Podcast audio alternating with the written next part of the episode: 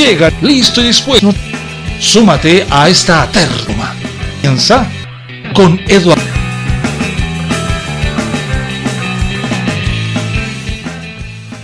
Un pequeño con la llamada actualización de software nos hace perder unos pocos minutos en esta mañana del día 2 de marzo. 2 de marzo.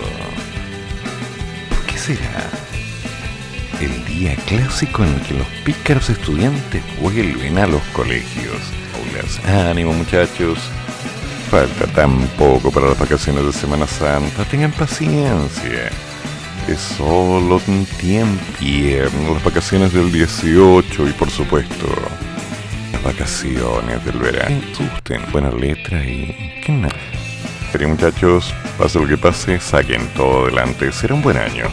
Y recuerden, si alguien tiene alguna duda en matemática, a la el lugar perfecto para arreglar tus dudas de matemática, de cálculo, de física, de estadística y de todas esas cosas que de alguna forma aparecen misteriosamente en tu cuaderno. Detalles. Comencemos entonces y vamos viendo qué ha pasado desde ayer y hagamos algo de magia. Escenario vial para la región metropolitana desde este super miércoles. ¿Sí? Vuelta a clases. Vamos con todo. Llegó el día del retorno obligatorio de los pícaros a estas clases presenciales.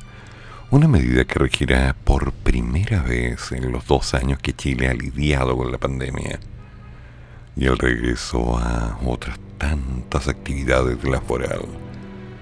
Si bien el llamado Super Miércoles había anticipado que los primeros indicios de aumento de movilidad en la región metropolitana se darían, los próximos días serán cruciales para observar el efecto en la movilidad ante un inédito crecimiento del parque automotriz, en gran parte impulsado por la propia pandemia y los retiros previsionales. De hecho, la cartera de transportes comparte la proyección de Carabineros, donde se prevé que a fines de marzo el tráfico podría ser más alto que en el 2019, previo a la pandemia. El supuesto que nosotros hacemos es que de la carga total del sistema, dado el aumento en el parque automovilístico, nos vamos a empezar a encontrar con algunos sutiles atascos. Pequeños. Pequeños. Con poco optimismo se mostró ayer el gobernador en la región metropolitana, don Claudio Rego, ante la suma de factores que podrían detonar en los próximos días vamos a tener por primera vez un marzo completamente desconfinado, con una vuelta a clases presencial y además con un parque automotriz que, bueno, ya sabemos. Esto a su juicio hace prever que las congestiones se tomarán las calles. Pese a las medidas de reforzamiento que la cartera de transporte implementó Permiso. Ay, mamá, yo. Ya, recupérate, sigue con el programa. Aquí estoy. Es evidente que la gente va a tener que planificar muy bien sus viajes y lamentablemente salir más temprano. Porque vamos a tener tacos, tacos importantes. Planteó y concluyó en una definitiva emisión de palabras que decía una normalidad agravada. Bueno, pero Frank Basso, académico de la Pontificia Universidad Católica de Valparaíso y experto en transportes, el transporte público llegó a decaer hasta un 90% en los momentos más álgidos de la pandemia y la recuperación aún no es total. Todavía tenemos cifras cercanas al 30 al 40% de, en algunos horarios o sectores. Bueno, ¿dónde se fueron esas personas? Pues bien, estas de vehículos que hemos experimentado lo que hace que vamos a observar una congestión que va más allá de lo que podíamos predecir. Con todos los factores mencionados, Vaso plantea que lo principal es tener paciencia y claridad de que lo que vamos a vivir en marzo es algo a lo que no estamos acostumbrados. En el fondo hay que aceptar la solución. Qué brillante. Facilidad de palabra. Me sorprende. En segundo lugar, llama a las personas a tener en consideración el tipo de viaje que realizarán, pues no todos requieren del mismo transporte. Si hay viajes cortos, podrán usar el metro, combinar algunos tramos en bicicleta o en bus. Y abrirse a otras opciones como, por ejemplo, que las personas se vayan adaptando estos viajes. Y por supuesto tal vez puedan llevar a alguien. Por otra parte, es bueno que las personas que tienen la flexibilidad horaria la usen y eviten enfrentarse a la hora punta que se genera poco antes de las 7 de la mañana, hasta pasadas las 9. En tanto, el horario ya sufrió algunos cambios, ¿no? Además recomiendo utilizar herramientas geotécnicas y tecnológicas como Google Maps o Waze para poder monitorizar el tráfico y conocer los cortes. Me pregunto, estimado, ¿usted sabe lo que está diciendo? Por favor, te pasaste.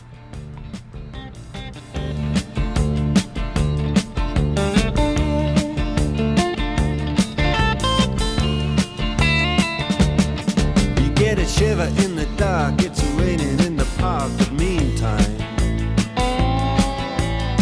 sound of the river, you stop and you hold everything. A band is blowing Dixie, double fall time.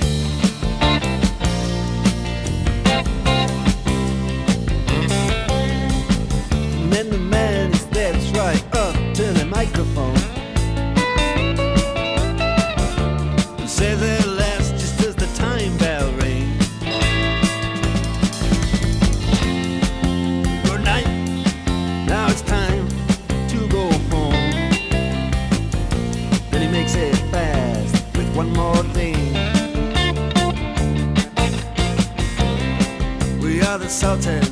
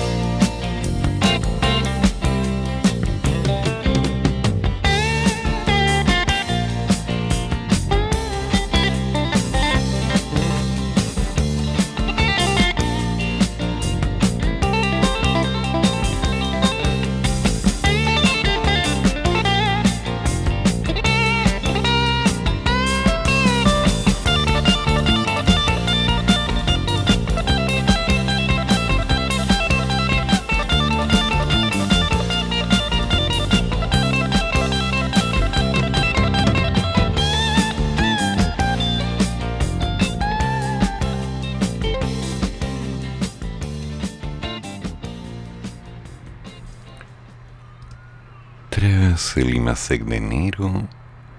Los analistas dicen que la,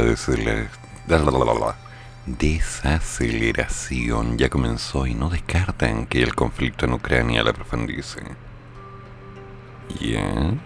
El Banco Central informó este martes que el indicador mensual de actividad económica creció un 9% en enero del 2022. Su primera expansión por debajo de los dos en nueve meses consecutivos en medio del inédito dinamismo que sufrió la economía nacional el año pasado. Se trata de un registro inferior a lo que esperaba el mercado, que era de un 10.7 según Bloomberg, y que deja en evidencia una paulatina desaceleración del crecimiento. De acuerdo al ente rector, el resultado fue explicado por el aumento de las actividades de servicios y en menor medida por el comercio, efecto que fue parcialmente compensado por la caída de producción de bienes, en particular en la minería. Por su parte, en la serie desastas- desestacionalizada, porque hablo tan mal, simple, estoy cansado, cayó un 1% respecto al mes procedente. Precedente, no procedente. Si fuera procedente, procedería. Es precedente porque viene antes. ¿Qué me pasa? Necesito un café. Y aumentó en 7,5% en 12 meses. En enero del 2022 registró un día hábil más que el mismo mes del 2021. Muy bonito. Ya, sabíamos. Al respecto, Credit Core Capital señaló que la desaceleración económica se en un contexto de menor confianza empresarial.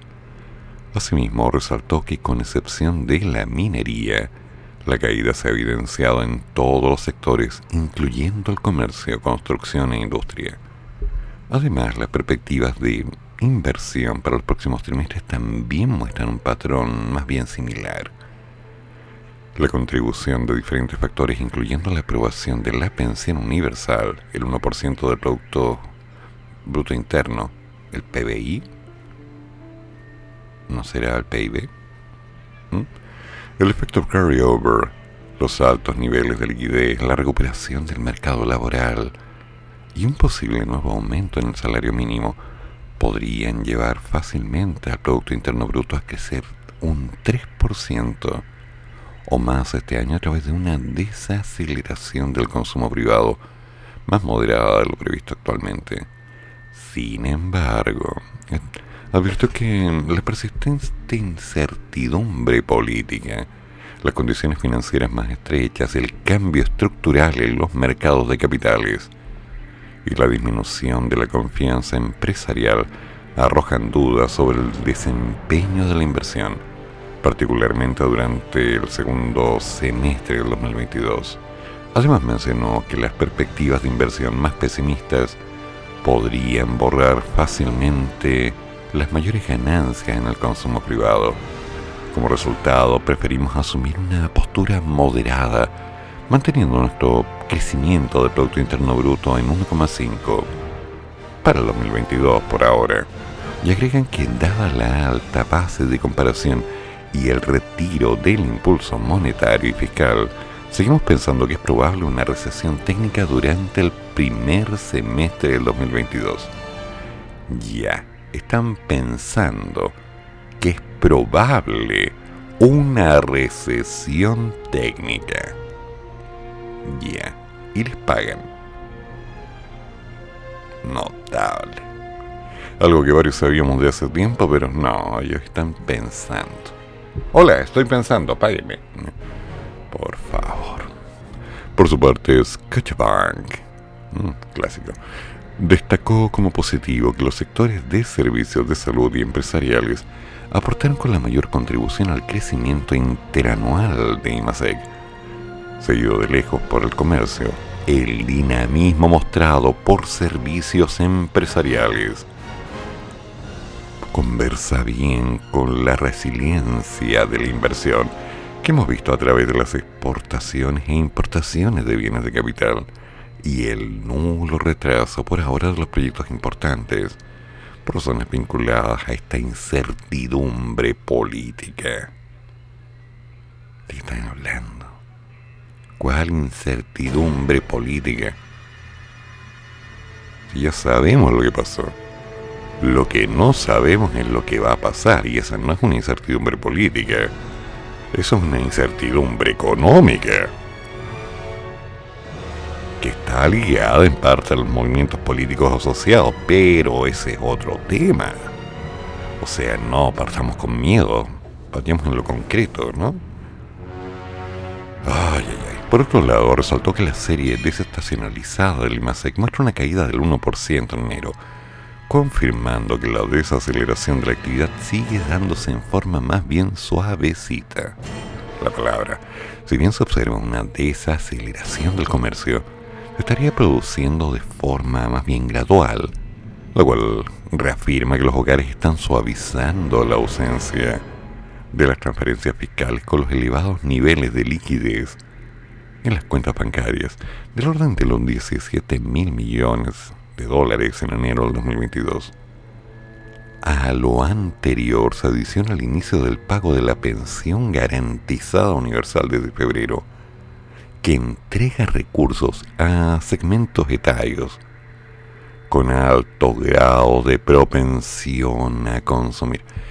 A ver, a ver, escuchaban, ¿qué está diciendo? A ver para. Vamos a poner un poco de tierra en esto que al parecer está sacando raíces en el aire. Primero, ¿hay ingreso familiar de emergencia? No. Hay ingreso familiar de emergencia laboral extendido hasta junio, que está arreglando una factibilidad de ingreso de hasta 250 mil pesos que en realidad no son 250 mil, sino que es una parte que podría llegar a 250, de acuerdo al sueldo con el cual tú estás, eh, digamos, empezando a trabajar. ¿Ok? Ya. Pero la gente guardó mucho de lo que era su ingreso familiar de emergencia. No todos, la mayoría lo gastó, pero mucha gente lo guardó, previendo que llegaba algo llamado marzo, que era curiosamente el mes en el que tenían más gastos, y sabiendo que independiente de lo que pasara con el próximo gobierno, siempre era bueno tener un colchoncito guardado por si acaso. Eso fue lo que pasó. Pero esto de andarse llenando la boca pensando que la pensión garantizada universal le estaba entregando los recursos a las personas que están tan propensas a consumir estos segmentos etarios, ¿no? O sea, ¿por qué no lo dicen las personas más viejitas, así como yo? Jijiji. Mi chopita, mi chopita, mi rico. Llegamos. Señores, por favor. Creo que hay un desconocimiento global respecto a una de las variables. La gente en general está propensa a consumir. Pero este segmento etario, estas personas mayores, les comento, no están propensas al consumo. Al contrario, están propensas al ahorro que tratan de llevar a cabo basado en que hay un pequeño problema. Tienen más gastos, medicamentos, salud, recursos. Si hay cosas que comprar, están obligados a comprar, porque no les queda otra, con las pensiones que tienen, con las pensiones que algunos vamos a tener, con las pensiones que algunos soñamos con llegar a tener las cosas se ponen complicadas. Entonces no me vengan a colocar palabras de base diciendo que las personas que pertenecen a estos segmentos etarios tienen una alta propensión a consumir. Scotiabank. Por favor. Miren la realidad. En Banchile Inversiones prevén que en los próximos meses el ritmo de actividad siga perdiendo impulso y continúa dando señales de desaceleración y subrayan que el resultado sigue explicado por la mayor apertura de la economía y el impulso del consumo a raíz de los retiros y las medidas de apoyo. Todo esto se ve reflejado en gran medida en la dinámica de los sectores de servicios y comercio, los que siguen aportando la mayor incidencia anual. No obstante, dijo que la transitoriedad del impulso de consumo sigue haciéndose evidente a través de una actividad no minera que continúa en desaceleración. Aunque en los próximos meses seguiríamos viendo registros anuales positivos del IMASEC, la serie desestacionalizada continuará dando señales de desaceleración. Así, tal como lo señaló en su último escenario base, esta pérdida de impulso dejaría a la economía en el 2022 con una tasa de crecimiento sustancialmente menor, 1,8, que la que tuvimos en el 2021, un 12%. Ricardo Consiglio, economista en jefe de Zurich, estima que la economía continuará operando por encima de su capacidad productiva lo que junto con la alta liquidez que mantienen los hogares, se seguirían ejerciendo presiones sobre la inflación. Sumado además el mayor riesgo inflacionario por el impacto que podría tener el conflicto Rusia-Ucrania en el precio de la energía y de los alimentos, lo cual llevaría al Banco Central a subir la tasa de política monetaria 150 puntos en base para la próxima reunión. Oye, ya, Ricardo, para, para, para, para, para. La reunión. La reunión del Banco Central es el día 29 de marzo. Ya se hablaba de adelantar esa fecha y ya se hablaban de los 150 puntos base. Pero esto se hablaba antes del conflicto Rusia-Ucrania. Así que no vengas a dártelas de sabio, por favor. Porque aún queda mucho por discutir quedan demasiadas cosas pendientes. Primero, la cantidad de crecimiento, la tasa de crecimiento del país, está acotada por muchos factores, muchos. Pero hay uno que lo impulsa, y ese punto no lo están mencionando. La gente no ha conseguido trabajo, pero la gente está haciendo cosas. Y mientras la gente siga moviéndose, esa posibilidad de desarrollo económico va a existir. Que la minería, que el mercado, que la guerra, que los capitales, que los fondos de pensión, que los ingresos familiares de emergencia. Por favor, esos son elementos segmentados. Las cosas concretas son que la gente trabaja. Partamos haciendo las cosas bien. ¿En serio les pagan por dar estas opiniones, angelitos?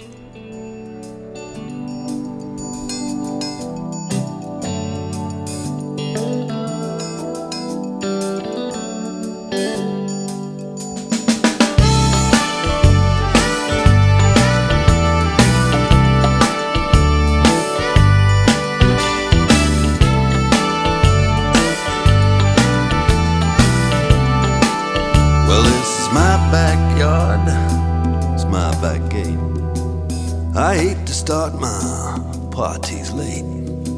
Here's the party card. ain't that great? That ain't the best part, baby. Just wait. That's a, it's a genuine weather vane. It moves with the breeze. Portable hammock, honey. Who needs trees? It's casual entertaining. We aim to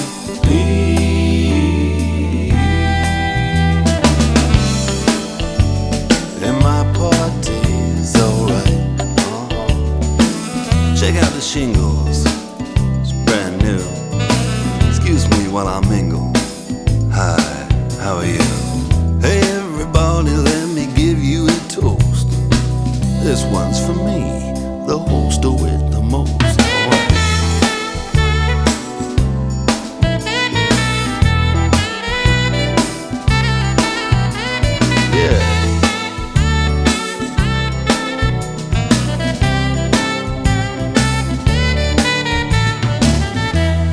Trifle colder. Step inside my home. That's a brass toilet tissue holder with its own telephone. That's a musical doorbell. It don't ring. I ain't kidding. Plays America the Beautiful and Tyler River. Boy, this punch is a trip. It's okay in my book. Here, take a sip. Maybe a little heavy on the fruit. Ah, here comes the dip. You may kiss the cook. Let me show you, honey. It's easy. Look. You take a fork and you spike 'em. Say, did you try these? So glad you like 'em. The secret's in the cheese. It's casual entertaining. We aim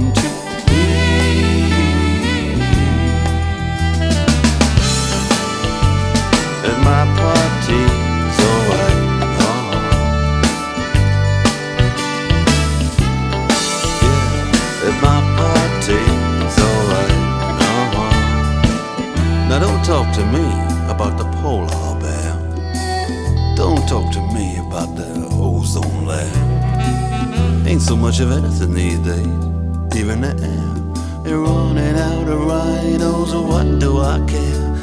Let's hear it for the dolphin. Let's hear it for the trees. Ain't running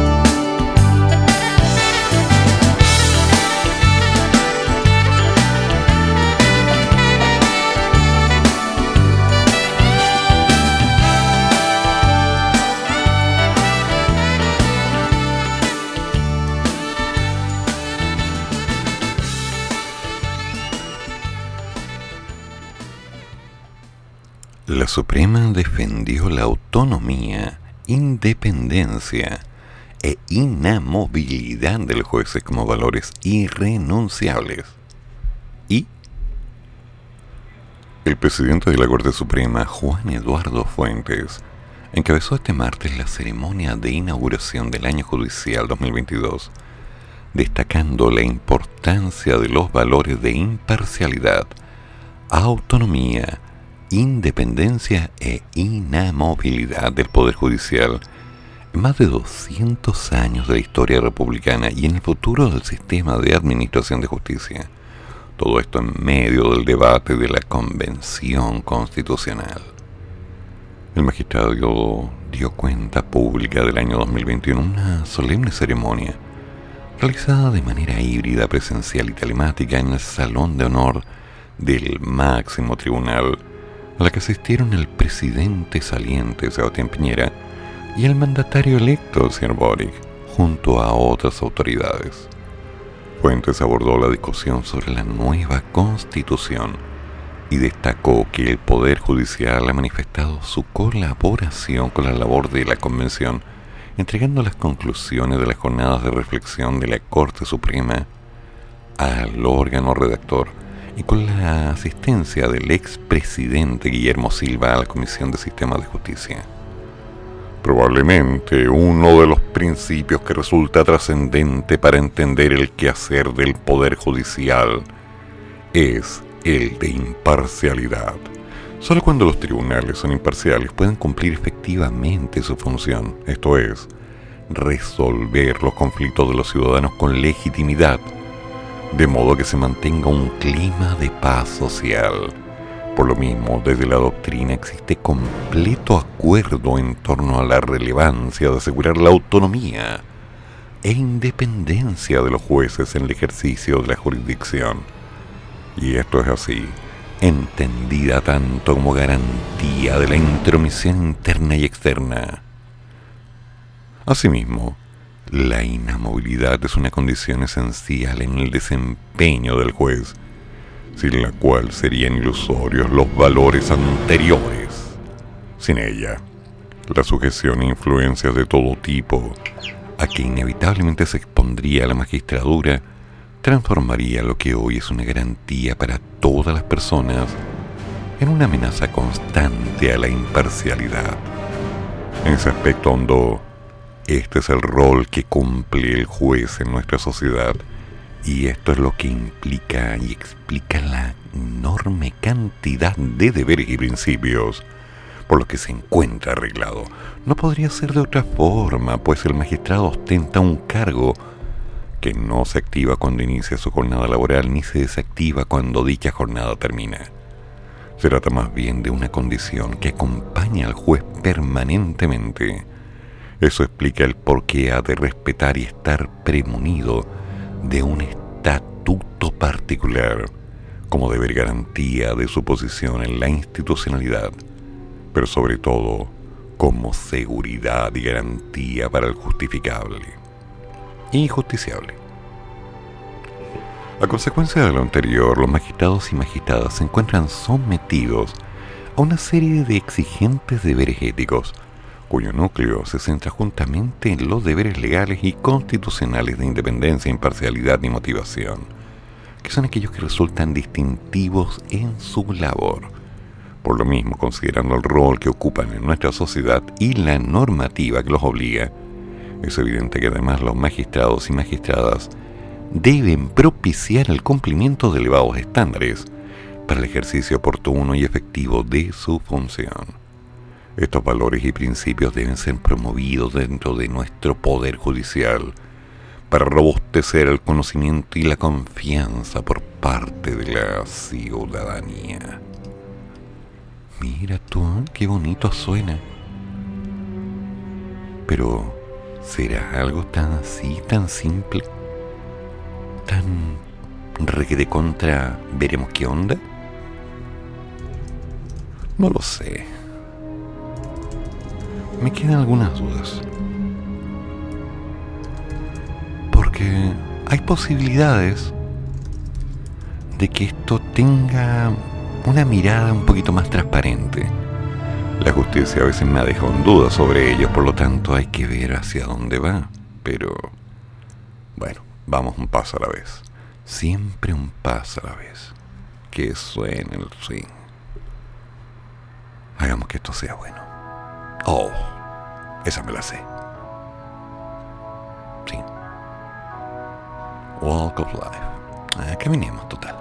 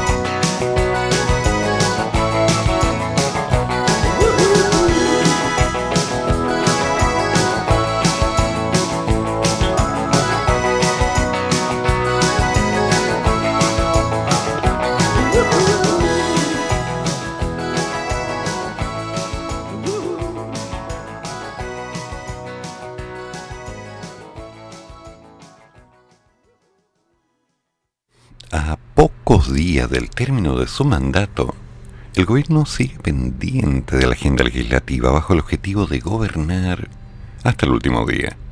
En ese contexto, desde la moneda tiene las expectativas puestas en promulgar algunas leyes antes del término del periodo de señor Piñera. Se trata particularmente de tres proyectos que se encuentran en revisión en el Tribunal Constitucional y que, de salir en estos días, podrían ser firmados por el mandatario y convertirse finalmente en leyes. Estos son la ley de donaciones, el código de aguas y la iniciativa de Mejor Niñez. Además, la moneda ha puesto en acelerador a varios proyectos de ley con el fin de lograr su aprobación, o al menos un avance, para lo cual se puso urgencia a más de 50 iniciativas. Pese a algunas críticas surgidas incluso desde el mismo oficialismo, la estrategia dio este martes frutos con la salida tras siete años de la comisión mixta del proyecto de ley de fármacos 2, el cual podría ser despachado este mes. Asimismo, se tienen aún esperanzas de que otras iniciativas que también están en la comisión mixta puedan avanzar igualmente. Entre ellos están la ley de delitos informáticos, infraestructura crítica, en que crea el Servicio Nacional de Reinserción Juvenil y la iniciativa que tipifica la utilización de menores de edad en comisión de crímenes. Otro tema importante para la moneda es la renovación del estado de excepción en el norte del país, medida que se habría renovado y cuyo decreto había sido publicado, o más bien, que debería estar listo en las próximas horas. Junto a ello, el gobierno tampoco ha confirmado ni descartado si pedirá al Congreso la extensión una vez más del estado de catástrofe en la macrozona sur un proyecto que debería ser presentado antes del 11 de marzo del 2022. ¿Sí? Entonces me quedan dudas. Sí, siempre me quedan dudas. Porque por un lado está la opción de razonar acerca de lo que el gobierno ha tratado de hacer durante este periodo y lo que ha logrado. Tienen buenas cosas, tienen buenas ideas, tienen buenas alternativas o respuestas? ¿Tienen intenciones? Hace poco me estaban hablando de que había algo que debería mirar con cuidado. Y no sé, no he encontrado mucha información. Me dicen que el gobierno renovó con suma urgencia el Tratado Integral y Progresista de Asociación Transpacífico y que su aprobación podría condicionar la constituyente y los cambios estructurales en materias sensibles como el sistema de la AFP y las compañías de seguro. Estoy buscando información sobre eso, porque es bueno estar al tanto de lo que está ocurriendo, tratando de lograr llegar a algún equilibrio, tratando de entender cuál es la idea las buenas intenciones, los buenos caminos, los juegos de palabras, de poder, ambiciones, dejar un sello o simplemente hacer bien la pega. Tengo mis dudas, como siempre, pero hay que ir avanzando, ¿no? Siempre, un paso a la vez. Y ahora que este gobierno termina, dejando en evidencia lo bueno y lo malo, lo cual la historia dirá, nos queda claro que varias de las cosas que deje promulgadas serán irremediablemente tomadas por el siguiente gobierno bajo el factor de ya es ley, y si es ley, nada que hacer. Entonces vienen las contrapartes de empezar a producir hacia una nueva línea. Y sobre ello, me pregunto qué cambios vendrán. Veamos.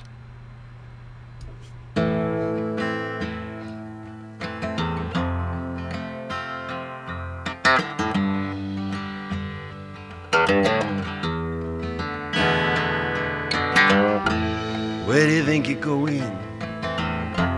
Don't you know it's dark outside? Where do you think you're going? Don't you care about my pride? Where do you think you're going? I think you don't know. You got no way of knowing. There's really no place you can go.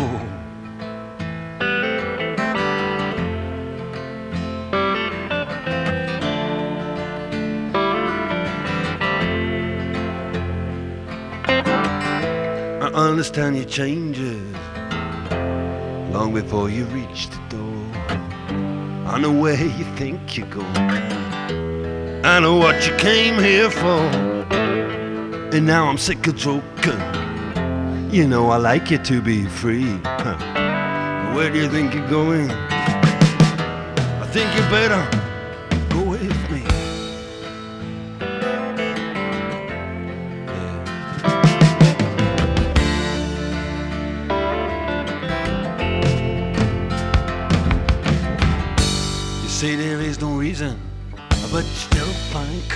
Doubt me.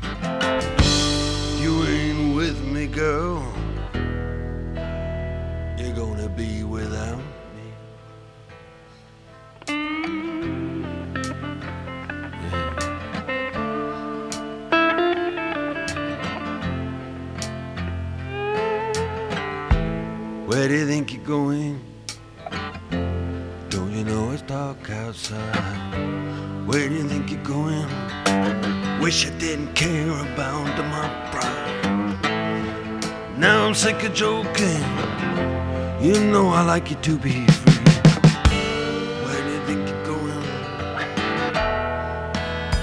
You better go with me,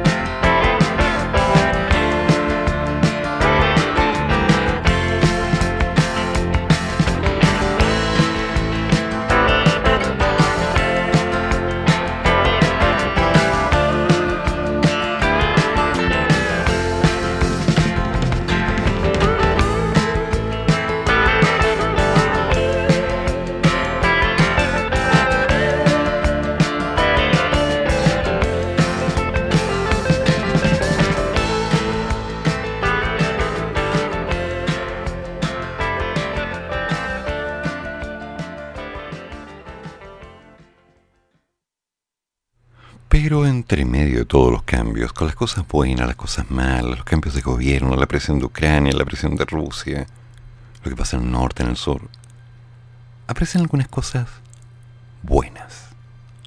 Absolutamente buenas. Así que me doy un minuto. Un seminario de mujeres invisibles inicia la jornada en el Bio Bio con foco en la educación y la no violencia. La actividad está conmemorando el Día Internacional de la Mujer y tiene por objetivo resaltar la importancia de la educación como eje central en la erradicación de la violencia de género. No es menor. Este 3 y 9 de marzo, entre el 3 y el 9 de marzo, se realizará la segunda versión del seminario Mujeres Invisibles en el 2022. Este encuentro organizado por The Logistic Group y la clínica Bio Bio que destaca el trabajo y la trayectoria de mujeres líderes en la región y en el país, va con todo. El evento se celebra en el marco del Día Internacional de la Mujer y el foco central de este año es la importancia de la educación como eje primordial en la prevención de la violencia de género, la disminución de las brechas sociales y la inserción laboral de las mujeres.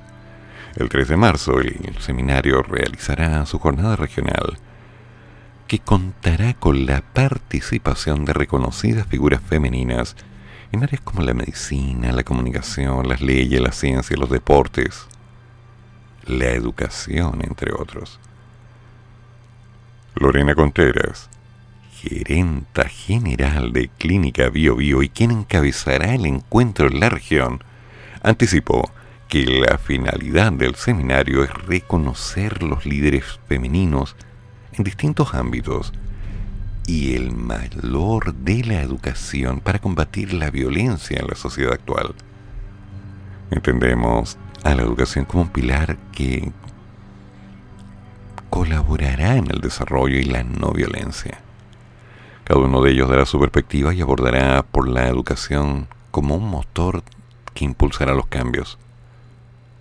A través de este seminario queremos promover la no violencia, evitar esta discriminación, la reinserción e inserción laboral y cómo las mujeres pueden avanzar y tomar posiciones de liderazgo. la Sereni de la mujer del Biobío. Marisa Bravo mencionó que estamos muy contentos de participar en este seminario. Consideramos que la educación es valiosa para la erradicación de la eterna violencia de género. Por su parte, Camila Cerzar, directora de Mujeres e Industria de Logística Group, señaló que con el seminario Mujeres Invisibles conmemoramos el Día Internacional de la Mujer, pero también hacemos un llamado a la sociedad civil y a diferentes organizaciones privadas y públicas a hacer un acto de reflexión de lo que implica la violencia en miles de mujeres y niños. Una mujer sin educación es una persona susceptible de abuso y que carece de herramientas para salir de este círculo de violencia, añadió Camila. Grande Camille. En tanto, Rodrigo Roja, gerente general de Logística Group, comentó que creemos que mujeres con más educación pueden desarrollarse, obteniendo independencia en todos los sectores, permitiéndoles salir de ambientes de abuso, violencia y vulnerabilidad. El evento será transmitido por las plataformas digitales de Clínica BioBio y de Logística Group, y las actividades están programadas a partir de las 10 de la mañana. El encuentro regional y nacional se realizarán en la primera y segunda fecha respectivamente. ¡Qué buena! ¿No te parece, Cami? Muy buenos días a todos, encantada de poder estar con ustedes nuevamente e invitarlos a nuestro próximo seminario Internacional Mujeres Invisibles 2022. La primera jornada la vamos a tener a través de la región del Bío Bío. Mañana, jueves 3 de marzo, vamos a dar el inicio a este seminario a partir de las 17 horas. Puedes conectarte a través de las redes de Clínica Bio Bio y de Logística. Nos vemos. Grande Cami. Amiga mía, amiga mía. En la segunda edición, el encuentro está dirigido por Lorena Contreras de Vera, ingeniera comercial y gerente general de Clínica Bio Bio, quien aboga por la importancia de que niñas y adolescentes se interesen cada vez más por las carreras de tipo STEAM, ciencia, tecnología, ingeniería y matemáticas, que históricamente han estado dominadas por los hombres. Lorena Contreras cuenta con una amplia experiencia laboral, principalmente en el área de financiamiento de entidades públicas y medicina desde hace algunos años lidera uno de los centros de salud privados más grandes de la región del Biobío. Ella dice, soy afortunada. No todas pueden contar la misma historia, ya que no todas las mujeres llegan a estas posiciones. Siempre he trabajado bajo la convicción de hacer lo mejor posible. Mi misión es sembrar una semilla, motivar e inspirar a otras mujeres Primero, bajo la convicción de que sí se puede generar liderazgos femeninos. Creo que es importante que las mujeres se tomen los espacios y esta es claramente una actividad para visibilizarnos. Bueno, ya lo sabemos. Seminario de Mujeres Invisibles. Voy a tener el link de acceso. Ah, no, el link de acceso ya está en YouTube en las redes de logística. El link es gratuito para todos. Maravilloso. Maravilloso. Así que lo vamos a buscar y lo vamos a dejar en el chat de la radio de los monos. Recuerda, si tienes alguna opinión, www.monosconnavaja.cl Deja ahí tu dato. Deja tu pregunta o comunícate conmigo en arroba pdmat en Twitter. Es bueno tener tu opinión. Así que, vamos por partes y vamos construyendo una alternativa. ¿Les parece? Hagamos las cosas bien. Por favor. Ya pues. Ay, ay, ay. Ahí sí.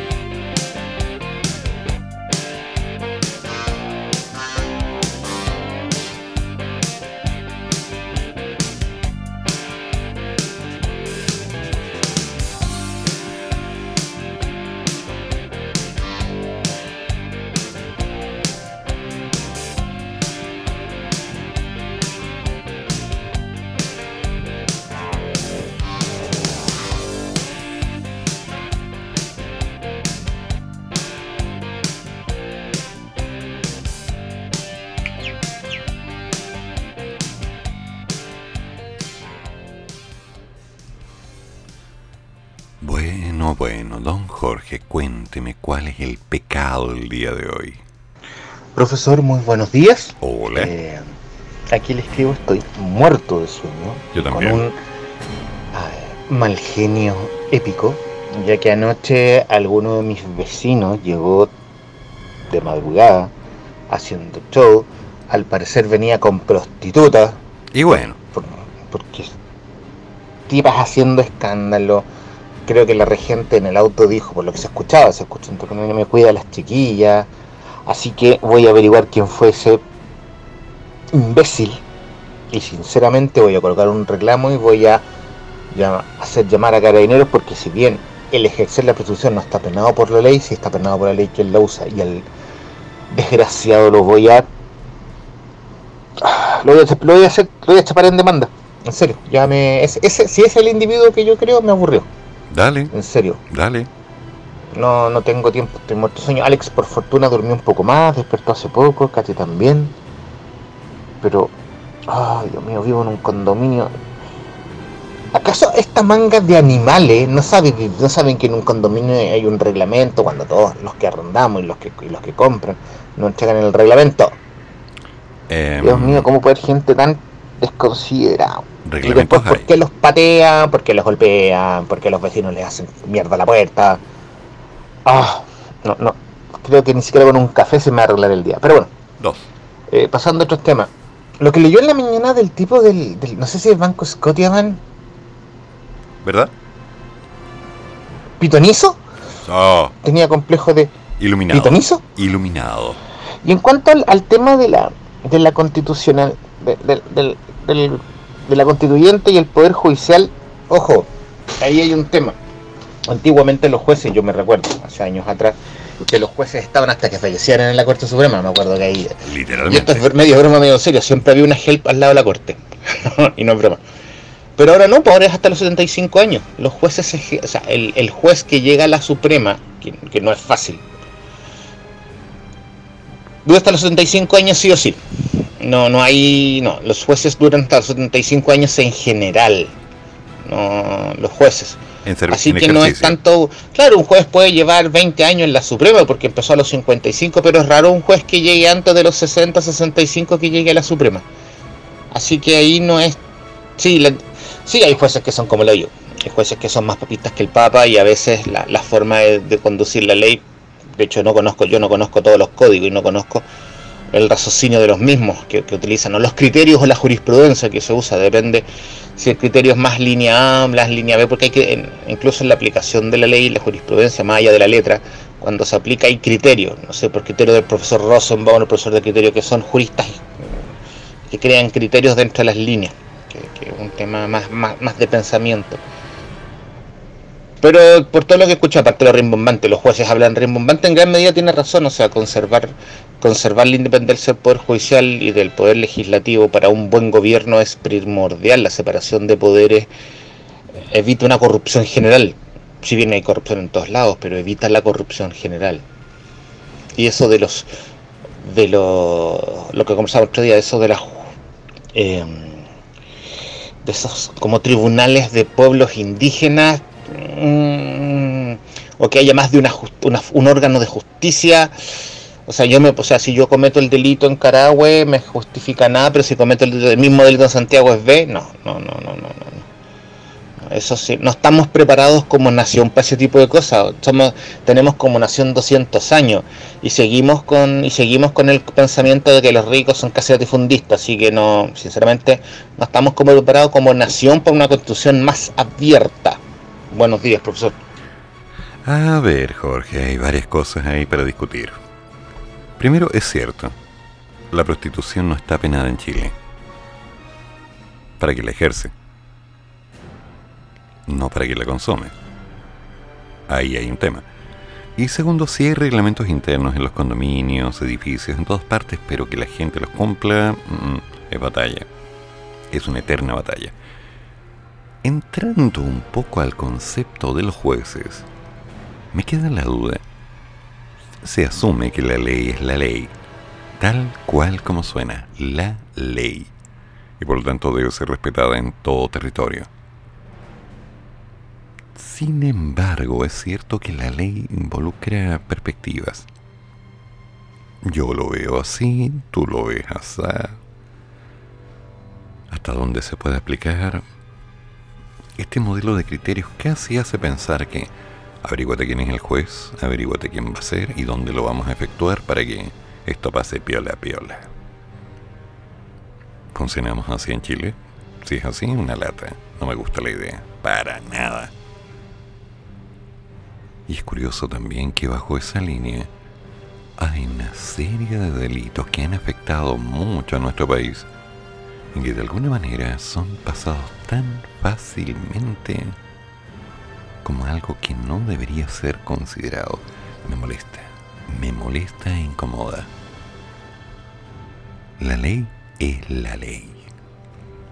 Si no, vamos a tener que abrir escuelas de derecho a lo largo de todo el país para estudiar las leyes locales y poder aplicarlas como abogado. Y si alguien se mueve, qué sé yo, de Punta Arenas a Santiago, va a tener que estudiar de nuevo. Qué lío. Esperemos que no lleguemos a eso. Esperemos.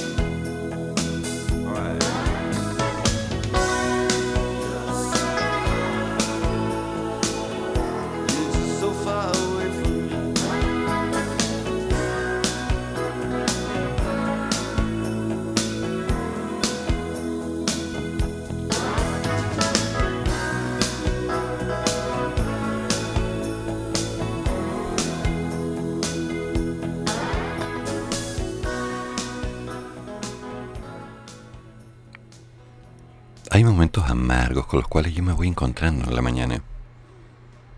Anoche tuve una conversación muy larga con un amigo en Estados Unidos, ya hablaremos de eso. Pero ahora vámonos al caso local, donde nuestros jóvenes y pícaros estudiantes vuelven a las aulas. Señor Figueroa, por favor, si en algún momento usted escucha este audio, si escucha el programa, lo invito a hacerlo periódicamente para que tengamos un poquito más de objetividad. Le voy a mencionar lo siguiente. El Colegio Ascensión Nicol de Estación Central debió suspender sus clases entre séptimo básico a cuarto medio debido a contagios de COVID en su personal. El establecimiento regresó a clases el jueves 24 de febrero. ¿Sí? 24 de febrero que en este 2022 tiene la particularidad de ser 100% presencial por la disposición del Ministerio de Educación. Sin embargo, el pasado lunes se emitió un comunicado señalando que las clases fueron suspendidas hasta el viernes 4 de marzo para los estudiantes de séptimo básico a cuarto medio. En estos días algunos profesores y asistentes de la educación se han contagiado de COVID. Y esto ha ocurrido aún después de haber aplicado los respectivos protocolos. Por ello, solo tendrán clase los estudiantes de primero a sexto básico. Al iniciar las clases estábamos conscientes de las posibilidades de contagio, sin embargo, aún aplicando los protocolos enviados por el Ministerio de Educación, nos vemos afectados. ¿Sí? Y esto lo agregó la rectoría del colegio. Entonces, el Colegio Ascensión Nicol de Estación Central está presentando este problema. Mi pregunta inocente, estimado, y una pregunta para todos. ¿Será un caso aislado? ¿Podremos decir fácilmente que esto no se va a repetir? ¿Será acaso que dentro de los sistemas y protocolos ya implementados, el lavado de manos cada tantas horas, las puertas y las ventanas abiertas, control de distancia, uso de mascarilla, cero aforo, bastará como para darnos un grado de seguridad? Ok, ya. Estuve conversando con algunas personas en Twitter anoche y me lo decían. Eduardo, Eduardo, entiéndelo. Esto de Omicron no es más que una gripe fuerte, solo un resfriado. Deja de darle tanta importancia. Hay países que ya eliminaron la mascarilla. Hay países que ya están empezando a funcionar como tienen que funcionar. O sea, seamos claros, sé objetivo, sé consecuente, me decían. Paraguay eliminó todas las restricciones sanitarias y se sumó Uruguay y Brasil como países libres de medidas. Ya. Pero me queda esa sensación de duda, esa sensación de inocente pregunta. ¿Cuáles son las consecuencias de estos protocolos formados y aplicados, ordenados y estructurados que nos dan seguridad para los niños, para el personal de los colegios, de tal que podamos decir simplemente que esto no nos va a afectar más allá de un pequeño resfriado, sutil e inocente, cuando sabemos que durante tanto tiempo la gente ha utilizado mascarillas, ha estado acotada a una baja de defensas, en las cuales, seamos claros, todas las medidas aplicadas nos han bajado, nos han limitado, para que dentro de un tiempo tengamos que enfrentar esta nueva realidad. Entonces, un pequeño resfriado, una gripe sencilla, un dolor de garganta, serán solamente los síntomas básicos de algo que se puede empezar a mm, complicar. Señor Figueroa, los protocolos ya fueron entregados. Acabo de leer un colegio Ahora veamos qué pasa. Quedemos atentos. Posdata, que tenga buen día y juntémonos a un café cuando quieras.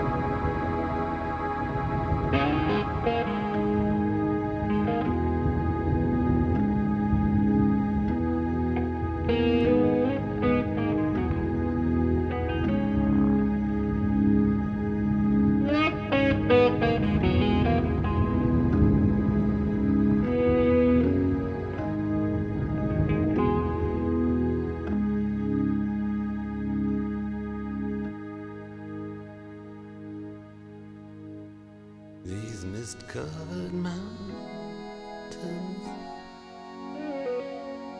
are home now for me. But my home is the Lord.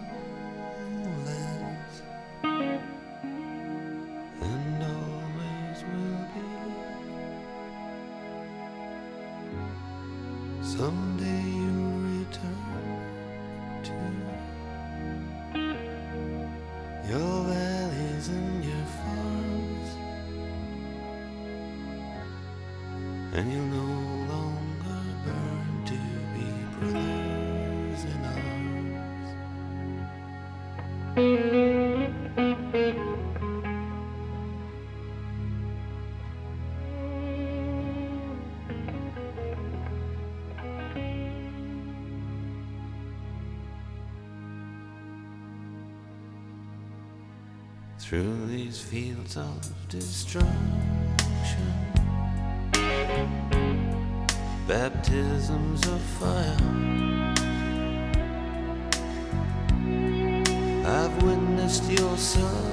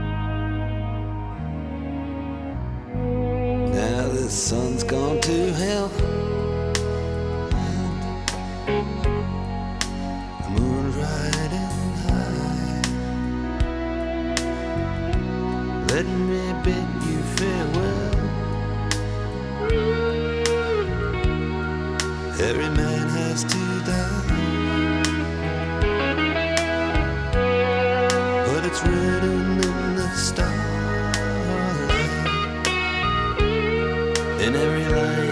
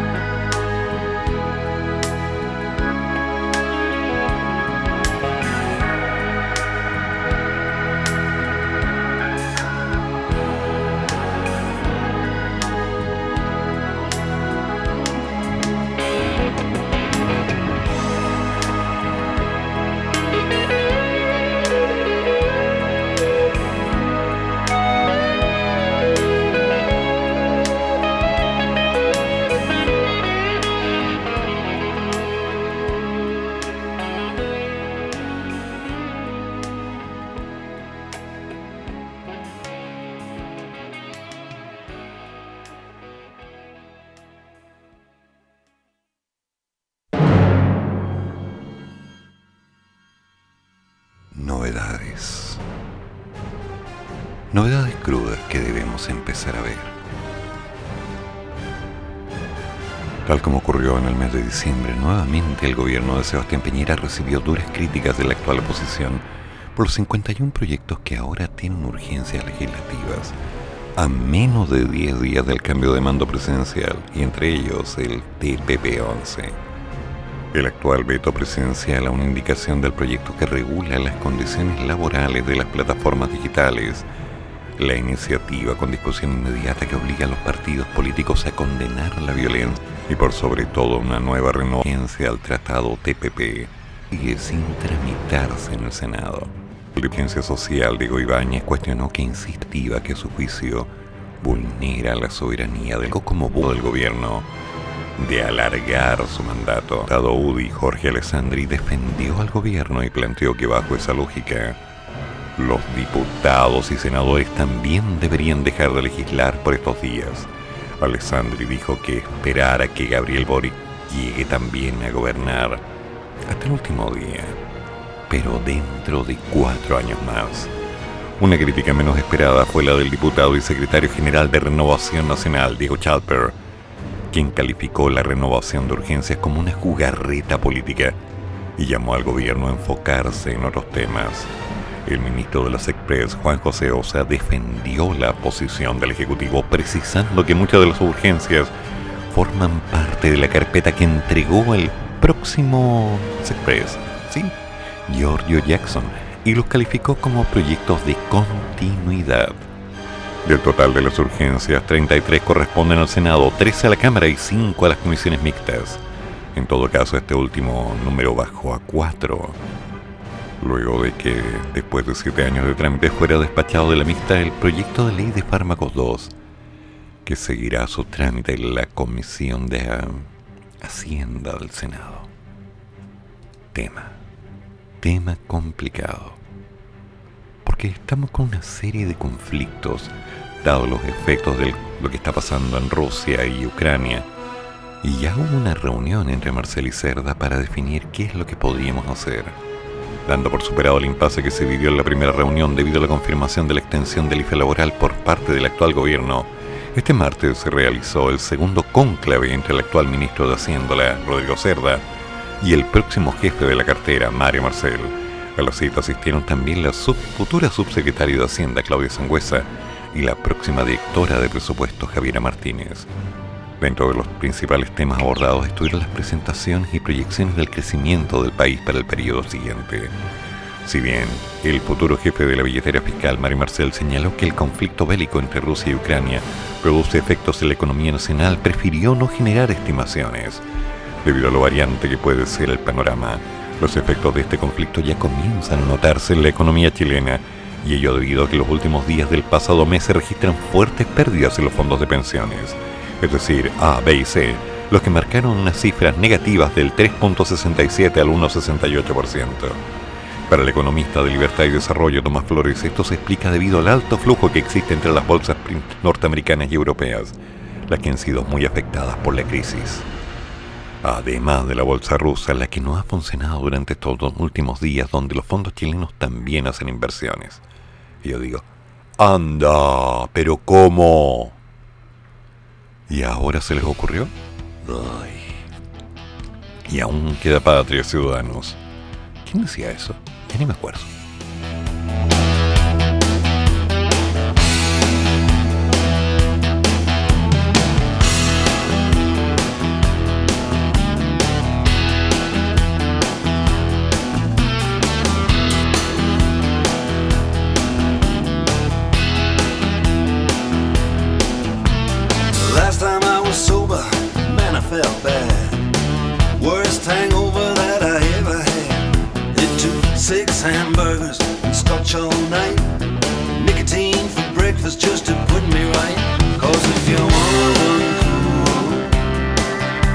go want.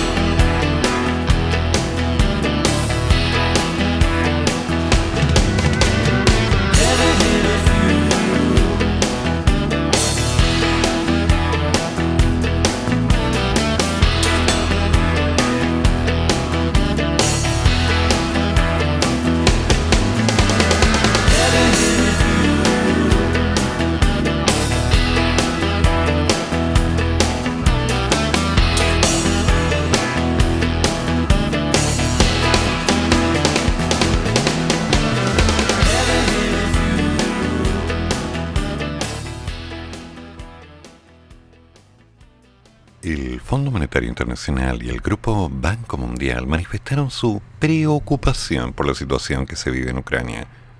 Aseguraron que están trabajando para redoblar el apoyo al país europeo.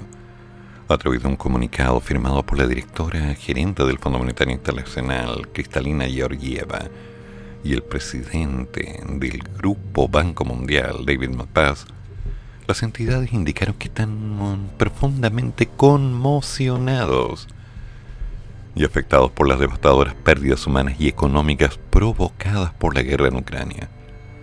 Hay personas que han fallecido, han resultado heridas o se han visto obligadas a huir y se están causando daños enormes en la infraestructura física del país. Apoyamos al pueblo de Ucrania en estos momentos aterradores. La guerra también está teniendo importantes repercusiones en otros países. Los precios de las materias primas siguen subiendo y podrían impulsar la inflación, lo que afecta con mayor dureza a los pobres. Las perturbaciones en los mercados financieros continuarán empeorando si el conflicto persiste. Las sanciones anunciadas en los últimos días también tendrán un importante impacto económico. La declaración sigue precisando que nuestras instituciones están trabajando conjuntamente para respaldar a Ucrania en el ámbito financiero y de políticas y están incrementando urgentemente ese apoyo. Estamos en contacto diario con las autoridades para tratar sobre las medidas de la crisis. En el Fondo Monetario Internacional estamos respondiendo a la solicitud de financiamiento de emergencia presentada por Ucrania en el marco del instrumento de financiamiento rápido que podría ser considerada por nuestro directorio la próxima semana. Además seguimos trabajando en el programa de Ucrania respaldando un acuerdo stand-by en el marco del cual están disponibles otros 2.200 millones de dólares de aquí a finales de junio. En paralelo, el Grupo Banco Mundial está preparando un programa de apoyo de 3.000 millones de dólares en los próximos meses, que se iniciaría con una operación de apoyo presupuestario de rápido desembolso por un monto de por lo menos 350 millones de dólares, lo cual se someterá a la aprobación del directorio esta semana seguida de otra operación de apoyo rápido para desembolso en salud y educación por 200 millones de dólares. El Banco Mundial y el Fondo Monetario Internacional también están trabajando conjuntamente para evaluar el impacto económico y financiero del conflicto y los refugiados en otros países de la región y el mundo. Estamos preparados para reforzar el apoyo financiero, técnico y en materia de políticas a los países vecinos según sea necesario. Finalmente, las entidades manifestaron la acción coordinada internacional que será esencial para mitigar los riesgos y transitar el difícil periodo que tenemos por delante. La crisis afecta la vida y los medios de vida de la gente de todo el mundo y nosotros les ofrecemos todo nuestro apoyo. A ver, a ver, a ver, a ver. Yo igual me empiezo a sentir un poquito incómodo con todo esto. ¿Por qué? Primero, la guerra sigue. Están buscando llegar a algunos acuerdos que involucran rendición. O sea, hay palabras difíciles para hablar de acuerdo.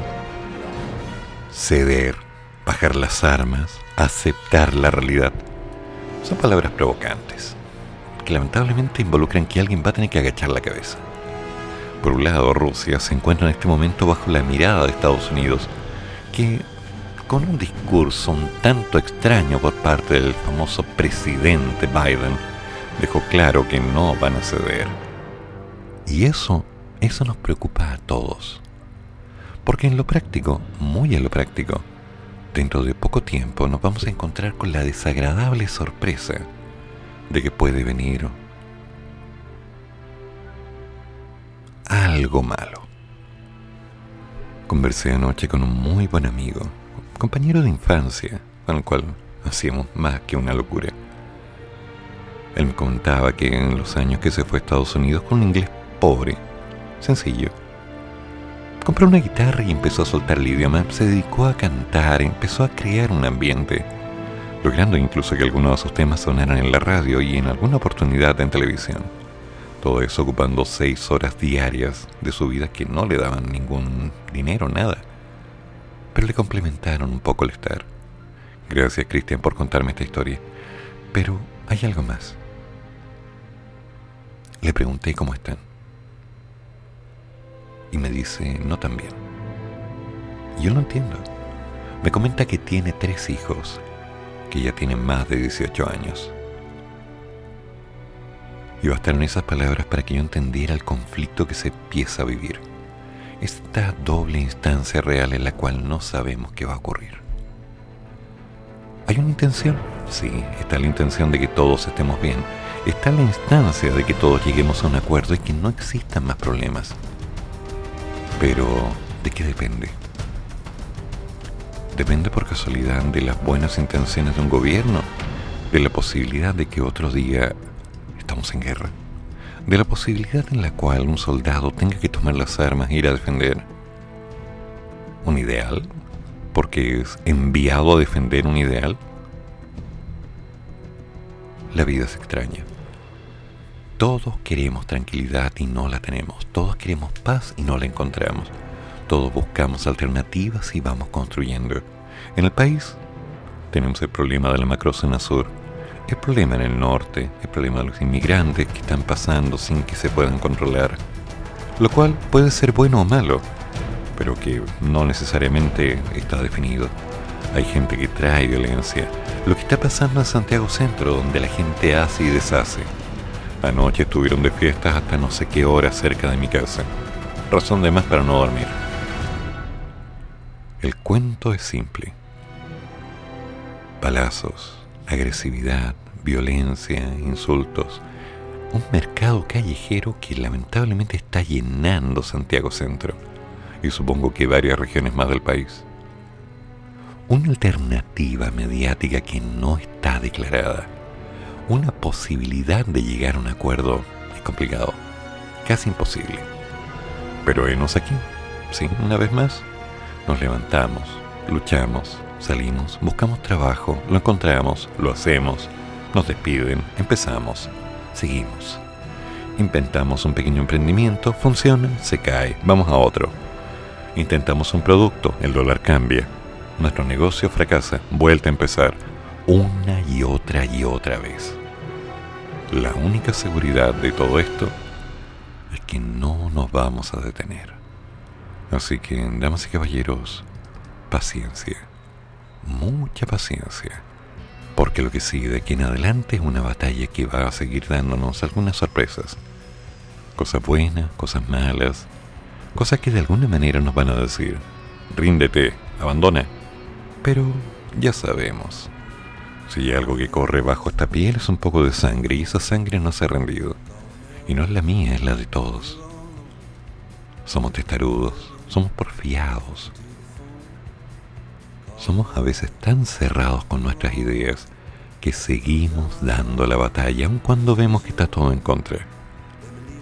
Nos reinventamos nos reconstruimos.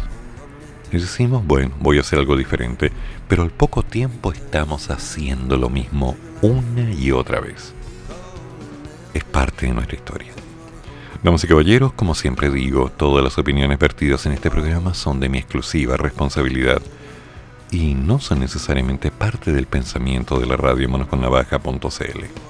Quien habla, Eduardo Flores, les desea un buen miércoles esperando que las novedades nos inunden con un torrente de alegría y en lo posible con alguna sorpresa, esperando que este conflicto en Rusia, este conflicto en Ucrania, termine pronto, con la menor cantidad de pérdidas, esperando que en el resto del mundo logremos una economía un poco más estable, un poco más estable, y que pasen cosas que nos llenen un poco el día.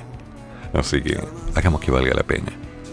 Esperando que todos los amigos estén bien en Uruguay, Paraguay, Argentina, Guatemala, Rusia, Ucrania, donde tengo buenos amigos, Estados Unidos, donde hay muy buenas familias, con el proyecto de Camila Zarzar que salga adelante, con el proyecto de todos aquellos que están empezando. No se rindan. Pase lo que pase, no se rindan. Nos contamos mañana, si todo sale bien, a las 8 de la madrugada. Y ahora, ahora viene un segundo especial del Maña Mañando, que no es el Maña Mañando, sino una previa, puesto que parte el lunes desde las 9.30. Ah, y por cierto, desde este lunes, desde las 8 hasta las 9.30, estaré nuevamente con ustedes. Que tengan un buen día. Gracias por todo y nos veremos pronto. Y ahora, como salgo de acá? pero el compás. Ok. Termino el compás. Ah, aquí vamos nomás. Hasta mañana. Termina el programa, pero sigue el café. Y el profesor ya volverá para otra vez cafeitarse en la mañana. Aquí, en la radio de los monos.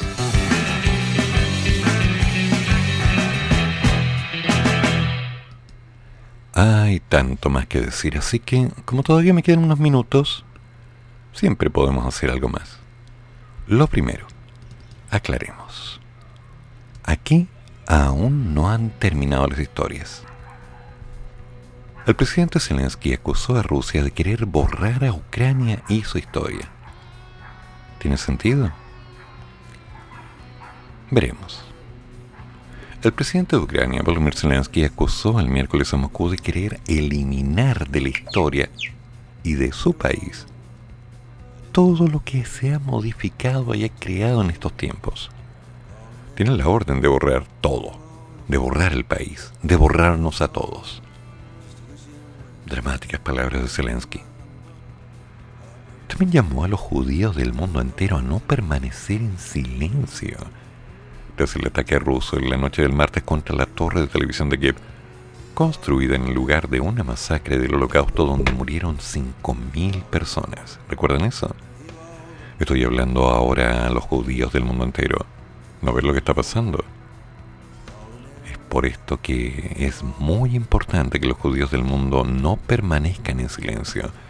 El presidente ucraniano se quejó que durante la era soviética las autoridades construyeron la torre de televisión y un complejo deportivo en un sitio especial de Europa, un lugar de oración y de memoria. En el barranco de Babillar fueron masacrados 30.000 judíos durante la Segunda Guerra Mundial. El nazismo nace del silencio, entonces saltan a gritar sobre los asesinatos de civiles. Griten sobre los asesinatos de ucranianos.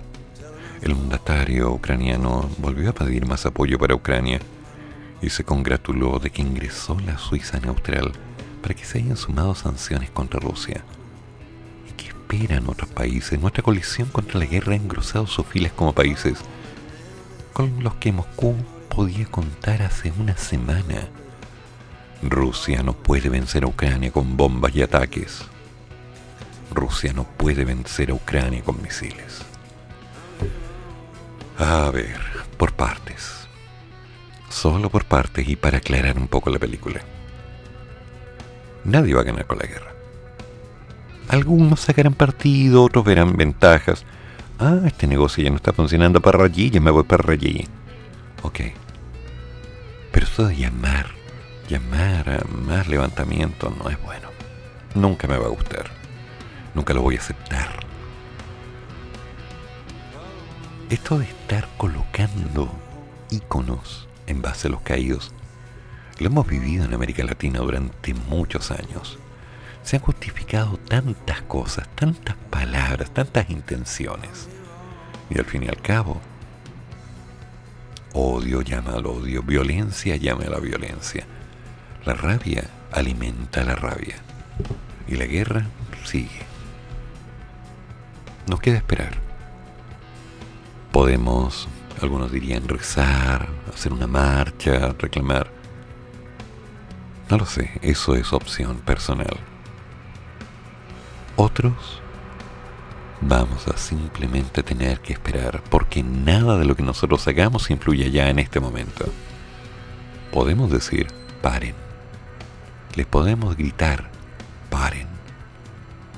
Podemos subir videos, subir audios diciendo, paren, deténganse. Esto ya no puede seguir. Pero por mucho que lo hagamos, Tal vez solamente sean nuestras intenciones las que estén promulgadas dentro de estas declaraciones. Y de ahí a que se concreten en un alto al fuego hay una gran diferencia. Por ahora, paciencia. La eterna paciencia. Veremos qué pasa. Vamos a tener que esperar. Y en Chile, por supuesto, nos vamos adaptando para lo que será este 8 de marzo y después el 11 el 8 de marzo deberíamos hacer un programa interesante para aclarar algunas cosas. Pero el 11 de marzo es un día histórico, un día en el que viviremos un cambio real. De ahí en adelante, dos, tres, seis meses, y entonces sabremos si es que lo que se prometió se cumplirá. Por ahora, insisto, muchas palabras en el aire y nada más. Y mientras esas palabras no bajen a las manos y de las manos no lleguen a la gente, se perderán como tantas otras. Un paso a la vez, damas y caballeros, un paso a la vez. Por ahora, hagamos las cosas. A trabajar, a moverse, a seguir. Que las deudas no se pagan solas y el techo tiene que seguir siendo seguro. Hagamos las cosas bien. Nos juntamos mañana a las 8 de la madrugada porque este sistema ya se actualizó. Y espero tener una mejor noche. Veamos qué pasa. Gracias por todo y a cerrar el programa. Ahora sí. Zelensky, me pregunto qué estás haciendo. Y quedó pendiente mencionar que la convención aprobó la salida territorial a Antofagasta para mayo. ¿Qué están haciendo? ¿Para qué se van a Antofagasta si tienen que estar trabajando? Bueno, en fin, están haciendo una propuesta. Hasta mañana. Chan, chan. Termina el programa, pero sigue el café. Y el profesor ya volverá para otra vez cafeitarse en la mañana, aquí, en la radio de los monos.